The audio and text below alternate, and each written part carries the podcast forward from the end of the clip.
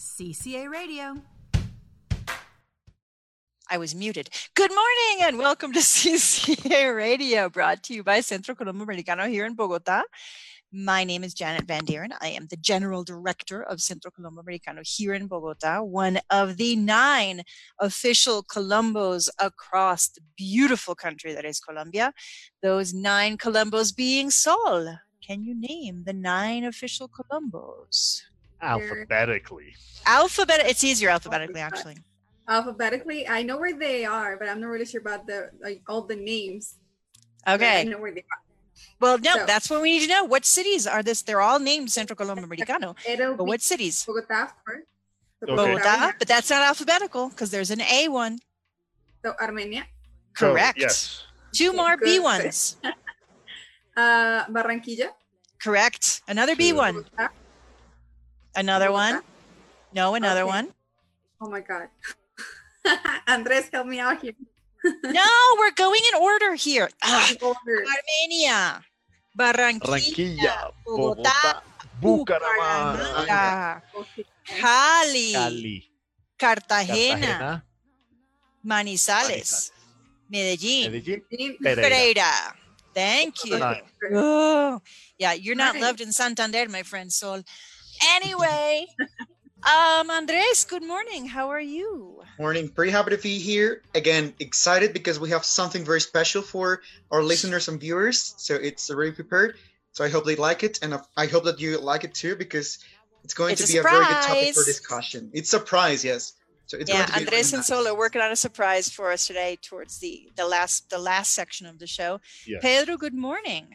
Good morning, Janet. From your new location. Andres. Yes, I had to move inside my house because when we were sent home, we didn't know how long it was going to last, but now You think? we know that it's going to last for a while. So my temporary office couldn't be continue to be temporary, so it needed to be relocated. So I'm in a different place of my house Yeah, I'm. I don't have a living room anymore because I'm in. I know living- I know exactly where you are in your house, and uh, You know exactly where I am. and I was I was here. I I was I, I told Laura when we were moving, my wife, that I, Janice is in the middle of the living room, and she I'm sure she has the whole of the living room for her. And yes, It's a yeah. Well, the living room is now is now referred to officially in my house as my office. the office, yeah. Yeah, because my husband has his own office. What's Yeah. up with that? Anyway, let's get started because we don't have a lot of time and we've got some serious topics. We are officially, you guys, 90 days from the presidential election in the United States. And that means that in rel- relatively soon, relative to, I don't know, coronavirus, I said the C word. Um, relative to that, early, early voting can start in the US. And we've talked a little bit about absentee voting, mail in voting, Yes. voting, and that's been like a big Twitter topic for certain people in charge in the US, Mhm. um, at least nominally.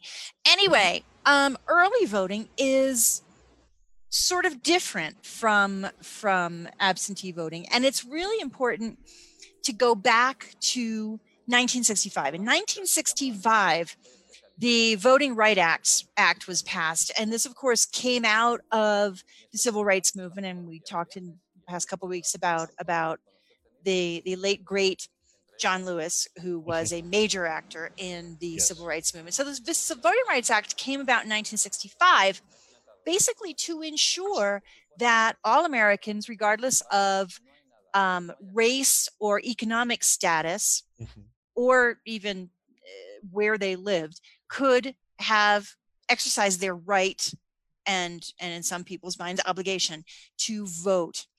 Um, the Voting Rights Act, in some cases, superseded what we know as states' rights because the Voting Rights Act, in one portion of the Voting Rights Act, um, specified that a particular state, certain states, could not make any changes to their voting rules, even little changes, without federal approval. Federal approval coming either from a federal court in Washington or um, the Department of Justice.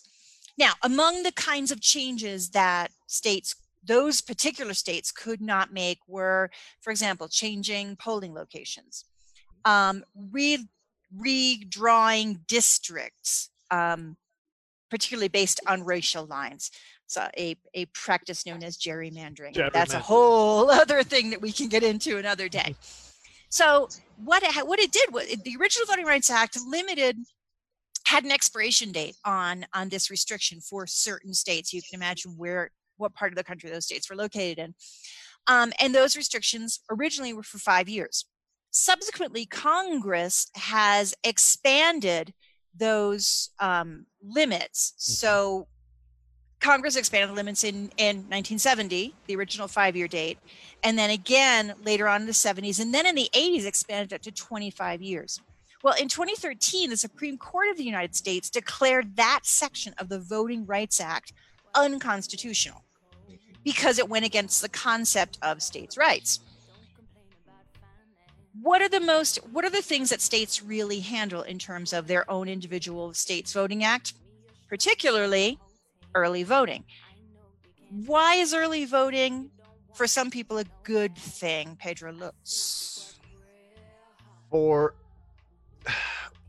it can be more convenient and this okay there, there's critics that say if you vote too early you really are doing uh, something by being misinformed and you don't know the candidates and you do that's what the critics say the, Mhm. the, the people for is it's more convenient uh, especially in a year like 2020 where standing in line large crowds are not the best suggestion for for anybody and it's it's it, it is more convenient i, I want to jump in and say something this morning i woke up really early started preparing the I radio know. show We, we, The- we got your WhatsApps.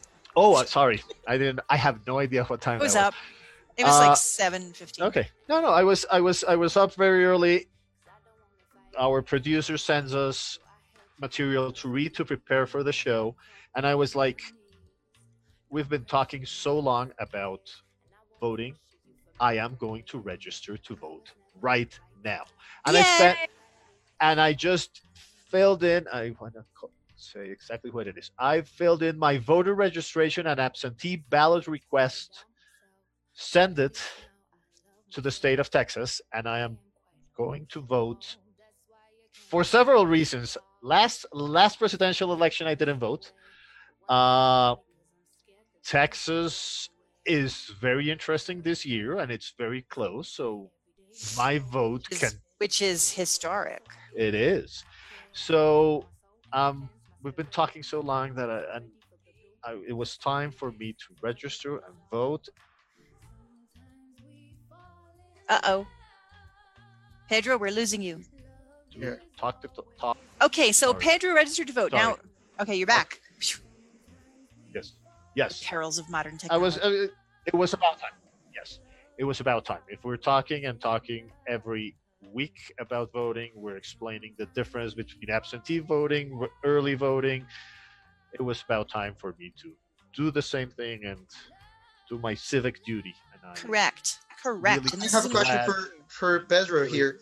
Once you get the Yes. the format to vote, how much time do you have to vote? Because as far as I get it, um, people like this kind of early voting or also absentee voting Mhm. because they have the chance of exploring more information and they have some time to check information about the the format. So, how long Mhm. do you have like to send the vote again? It depends. No, no. I, I didn't vote. I I did all the You registered paperwork to vote. today to so that I could get my ballot. So, so that the state of Texas, where I'm registered at, knows that I am requesting a ballot and they have to send. Every, Here's- every every state is different. Every state has different deadlines. Mm-hmm. Uh, what I do want to mention, and it, it's I do want to mention because I, I also did that. Went into the United States Embassy webpage here in Bogota. They are doing that, the, the, the same that they do every every election year. They in the United States, you vote at the embassy. That is Mhm. one first misconception that Colombians have. That, for example, Colombians abroad go to the Colombian embassy, and that's where the, the place of Uh-huh. voting. For the United States election, that is not so. You cannot vote at the embassy, but the embassy will procure and help you in all the process. For example, the states where the mail in the mail, for example, the the the the for the format that I filled in today, I can go and deposit it at the embassy Monday through Friday from 2 p.m. to 4 p.m. because that's when they are receiving those kind of formats, and they will send it to uh, Denton County in Texas where it's supposed to get. So the embassy will do that for every single U.S. citizen. They are there for you, and they're they if if you're really interested in this, if you're a U.S. citizen, go to your embassy, contact your embassy. Uh, the, for example, the, the U.S. embassy made a Facebook uh, video a week ago with U.S. representative for uh, the person in charge here at the embassy for for all those kind of things. Yes. So I don't know if I answered your question, Andres. But Yeah, yes, yeah. I, I, I Well, did and, uh, and Andres's question is interesting because, again, mention that. we're that the talking embassy, about- you, you can help. Yeah, the, the US, because again, it's a federal system, we've said this a bazillion times, each mm-hmm. state has different rules. So, in terms of early voting, we've got some, some facts and figures. As of April 2020, 40 US states plus the District of Columbia permit no excuse early voting. So, it used to be that in order to get an absentee ballot, you had to have a good excuse of why you weren't going to be available to go to a polling place on the first Tuesday after the first Monday or the first Tuesday after the first Monday Yeah. in November. Um, but now there are states, there are 40 states plus DC that have no excuse early early voting. There are five states in the US, and we've talked about this before, that have all mail-in voting, and that's Hawaii, Utah, Colorado, Washington, and Oregon. That they do everything via mail-in voting.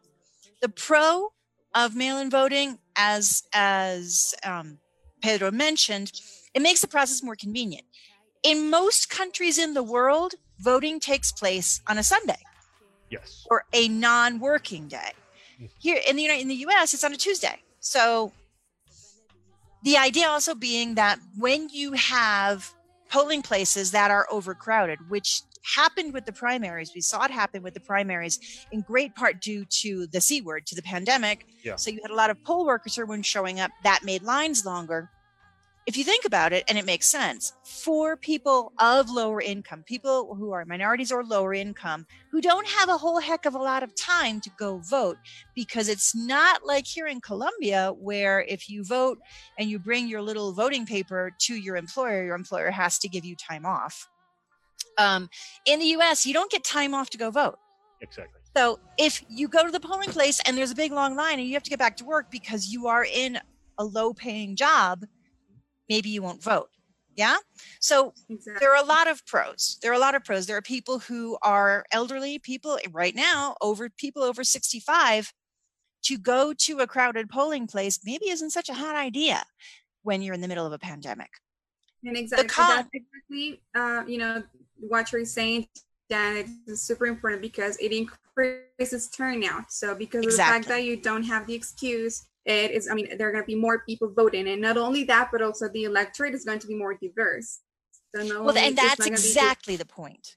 But here's the other thing early voting isn't necessarily mail in voting because a lot of early voting, early voting allows people to fill out their ballot and they can mail it in, but also they can bring it to a polling place. Most early voting is actually that. You go to the polling place, you fill out your ballot, you turn it in. So where's the fraud? I don't know. um, and actually, polls in the US show overwhelming support for these types of Yeah. voting options because it allows people to vote and allows people to vote without inconveniencing, without losing wages, without potentially exposing them to a deadly virus. Um, This, of course, has been in the news quite a lot lately because President Trump and the Republican Party have made people concerned about the possibility of voter fraud. Um, and in fact, last week, as everyone knows, because it dominated the news, hmm, could it have been on dominating the news on purpose? When President Trump on Thursday morning, Thursday of last week, tweeted a an idea about postponing the election in order to allow for a allow everyone to have a safe and secure experience. There were those who questioned that because this was also the same white house that was saying schools needed to be fully reopened in the fall. So sending kids to school all day long or sending people to a voting place anyway No, But he there are got, people- he got no, he got a lot of backlash. From he got that a lot of backlash from, mm-hmm. from, from Republicans because it, it, it doesn't make sense at, at this point. and it can't be for- done for anybody because for example even his own party republican senators told the president it's not only an election for the presidency it is there's a lot more in stake the, the, the majority in the senate so it's not it's not plausible right now to do it so so that was the end of that tweet. Well, that's well. Here's the thing, and I, I sincerely doubt that the president didn't know that, or that his advisors didn't know that. At the same time that President Trump, that President Trump sent out that tweet, um, the economic economic numbers for the U.S. economy were coming out. The U.S. economy in the second quarter had took its biggest hit in history, recorded history. Um, the gross domestic product, which is the most important indicator of the US economy, fell by 32.9%. The big story on Thursday wasn't really the economic numbers, but it was President Trump's tweet. And the tweet could have had two possible effects. I won't say intentions, we'll say effects. One, it distracted people from looking at economic numbers. And two, I just lost my train of thought.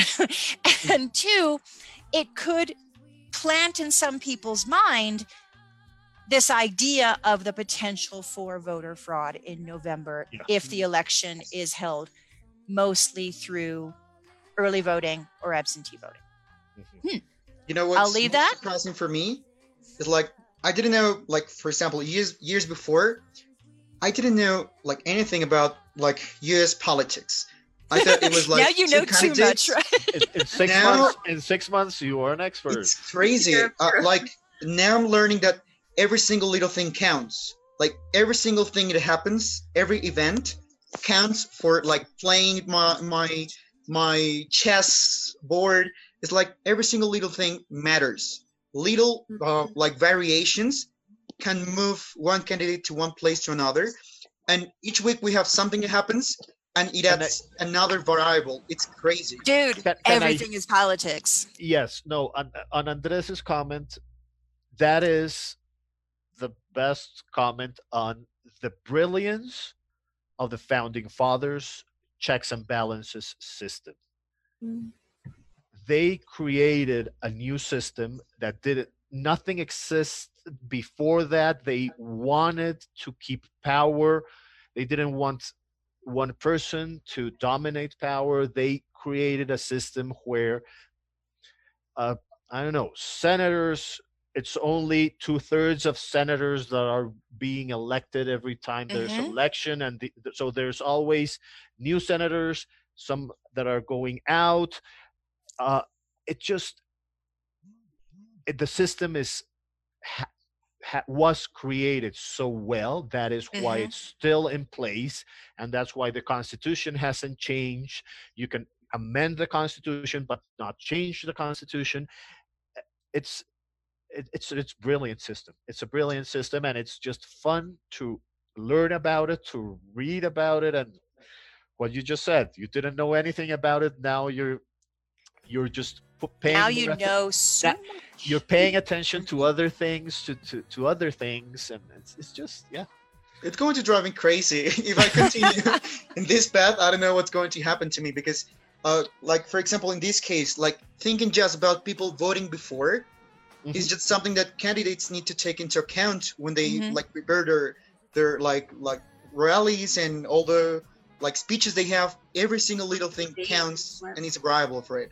North Carolina. And this year is totally different from North any other election year. This North year's North Carolina can stop start sorry start early voting a month from now. hmm September today is September August 4th. September 4th, you can vote in North Carolina.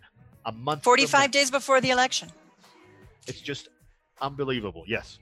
This week, Joe Biden, who is the presumptive uh, Democratic nominee, there hasn't been a convention yet, but Hasn't he's a a nominee. Um, Joe Biden this week has said he will announce his pick for the vice president. He has already said he will choose a woman as his vice president. He has already said he wants to choose someone young, but I guess relative to Joe Biden, that's not such a hard thing because Joe Biden is, yeah. in fact, 77. Um, and this is super important. Why? Because Joe Biden, again, is 77. He will be a one term president. He's already characterized himself as a transition president. So the person that he picks as his vice presidential nominee is basically the person who will be running for president in four years. Um, and there is a short, quote unquote, short list of candidates. There is, a, it's also pretty widely understood that on his short list, um, not only will be a woman, but a woman of color. And there are several interesting candidates. Karen Bass, who's a member of Congress from California, the chairwoman of the Congressional Black Caucus. She's 65, so she's not young, but I guess, again, relative to Joe, she's young. Susan Rice, the former National Security Advisor and UN, UN Ambassador under President Obama, um, also a woman of color, a black woman. She's 55, highly respected, but will be a serious target for Republicans to go after because of her close association with President Obama. Val Demings, who people might remember from the impeachment hearings, she was an impeachment manager. She's 63 years old, former chief of police of Orlando, a black woman, um, highly respected. Senator Tammy Duckworth. Tammy Duckworth um, is a U.S. Army vet. She was a helicopter pilot. She was shot down in Iraq, lost both of her legs. Uh, 52 years old, highly respected, um, and she is of Thai descent. Elizabeth Warren, 71 years old, everybody household name. Um, the progressives would love to have Elizabeth Warren there, but she'd be a serious target for the Democrat for the Republicans, Yeah. and she's an older white lady. Well, with some perhaps some Cherokee blood. Mayor Keisha Lance Bottoms, who's 50, she's the mayor of Atlanta. Um, highly respected, super measured, has clashed a lot with Georgia's um, Republican governor. Is interesting to watch. She's very close to Joe Biden. Senator Michelle Lujan Grisham, who is of Mexican and Mexican descent, Mexican American, the governor of New Mexico. Governor Gretchen Whitmer, who was in the news quite a lot. She's the governor of Wisconsin. You'll remember President Trump referred to her as that woman in Wisconsin.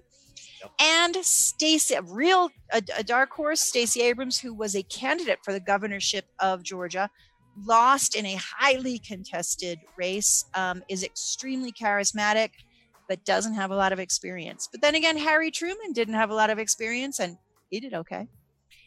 He did it. We'll talk more about that next week. Yes, because because by next week, by next week, the Biden would have picked. We'll know who it is, and, we, and yes. we'll talk more about who that About candidate is who and what candidate we see Yes. in terms of the future for that. Yes. CCA Radio.